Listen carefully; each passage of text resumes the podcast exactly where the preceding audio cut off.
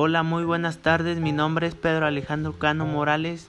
Estoy estudiando en el Telebachillerato Comunitario la California y el tema que hoy les hablaré es sobre las siete especies de dinosaurios que dominaron a México. Una de las primeras especies es Cintarsus con 40 kilogramos de peso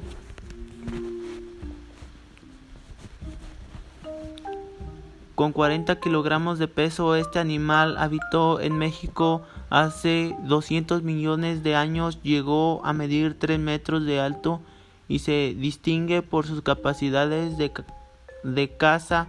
Era uno de los carnívoros más rapaces de la época. Gorgosaurus. Pesando 3 toneladas, se, caracterizó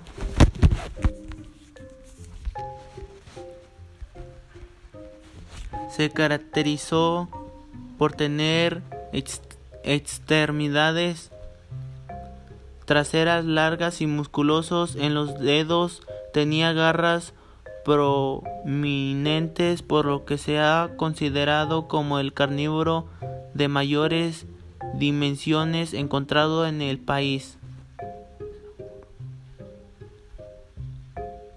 Alamosaurus. Este gran herbívoro destaca de los demás por sus impresiones